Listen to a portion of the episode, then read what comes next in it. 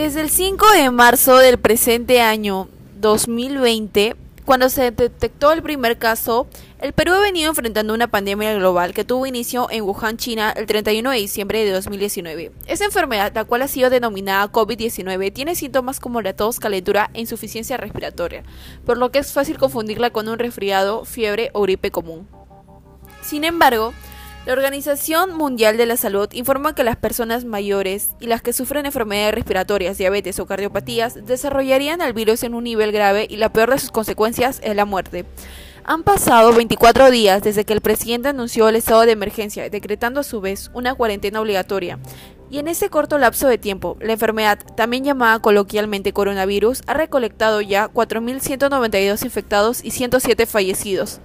Tras las inquietantes cifras, el 31 de marzo se decretó orden de inmovilización social obligatoria, es decir, que no podrás movilizarte a ningún lugar entre las 6 pm hasta las 5 am. El gobierno ha declarado inmovilización social total obligatoria para jueves y viernes santo. No podrán salir de sus casas ni hombres ni mujeres. Mercados, supermercados, bancos y farmacias estarán cerrados.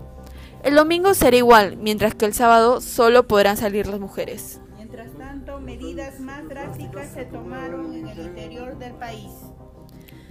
Donde los gobiernos regionales decidieron que en Tumbes, Piura, Lambayeque, La Libertad y Loreto la inmovilización rija desde las 4 pm.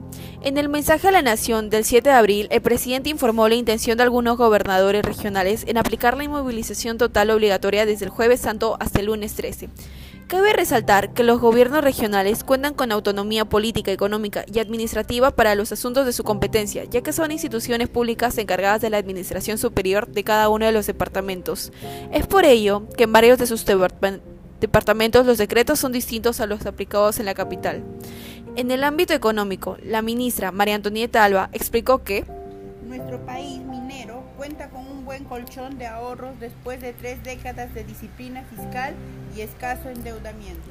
Es por ello que se ha buscado, más que nada, buscar ayudar a las familias de escasos recursos, brindándoles un bono de 380 soles y la liberación del 25% de los fondos AFP a los mismos. Socialmente, nos deja al descubierto, no solo como sociedad, también como personas. Deja ver nuestro peor y mejor lado. Ya que si bien han habido personas que vaciaron los supermercados y agotaron los papeles higiénicos sin pensar en las necesidades ajenas, también hay ciudadanos que al ver dentro de la población vulnerable se encuentran personas de tercera edad, les dieron alojamiento, comida y utensilios de seguridad. Señor, ¿has visto alguna actitud que le sorprenda? No todos actúan de la misma manera. Mientras unos se solidariza con los militares y policías, otros les faltan el respeto y los minimizan. Se mencionó ello en una entrevista. Para algunos, el Estado no hace lo suficiente, pero para la mayoría hace demasiado por ciudadanos que no valoran los esfuerzos ni acatan los decretos. Hay mil detenidos por incumplir el toque de queda y la salida por género. A mi parecer, una acción que podría tomar el gobierno sería el realizar comerciales emotivos sensibilizando a la población sobre el tema del coronavirus, mostrando testimonios de familias afectadas y de los mismos infectados. Sinceramente, el COVID-19 no afecta solo a algunas regiones ni solo a nuestro país, afecta a todo el mundo. Es un deber el quedarnos en casa y acatar lo hecho por las autoridades. Y si llevamos la contraria a esto, no debemos, no debemos quejarnos si la cifra de infectados sigue creciendo. Gracias.